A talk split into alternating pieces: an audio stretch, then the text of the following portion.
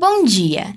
Entre os dias 1 e 7 de agosto é celebrada a Semana Mundial da Amamentação. O mês de agosto é conhecido como Agosto Dourado, por simbolizar a luta pelo incentivo à amamentação. Durante esses dias são realizadas intensas atividades que buscam promover o aleitamento exclusivo até o sexto mês de vida, se estendendo até os dois anos ou mais de idade. A ação está focada na sobrevivência, proteção e desenvolvimento da criança criança, sendo considerada um veículo de promoção do aleitamento. Para falar um pouco mais sobre esse assunto tão importante, no quadro Viva com Saúde de hoje, nós vamos conversar com a nutricionista Marcela Tedesco. Bom dia, Marcela. Bom dia, Fernanda. Então, Marcela, conta pra gente. Qual é a importância dessa semana de incentivo à amamentação e por que o ato é tão importante para os bebês e também para as mães? Bom, entre os dias 1 e 7 de agosto, nós comemoramos a Semana Mundial da Amamentação.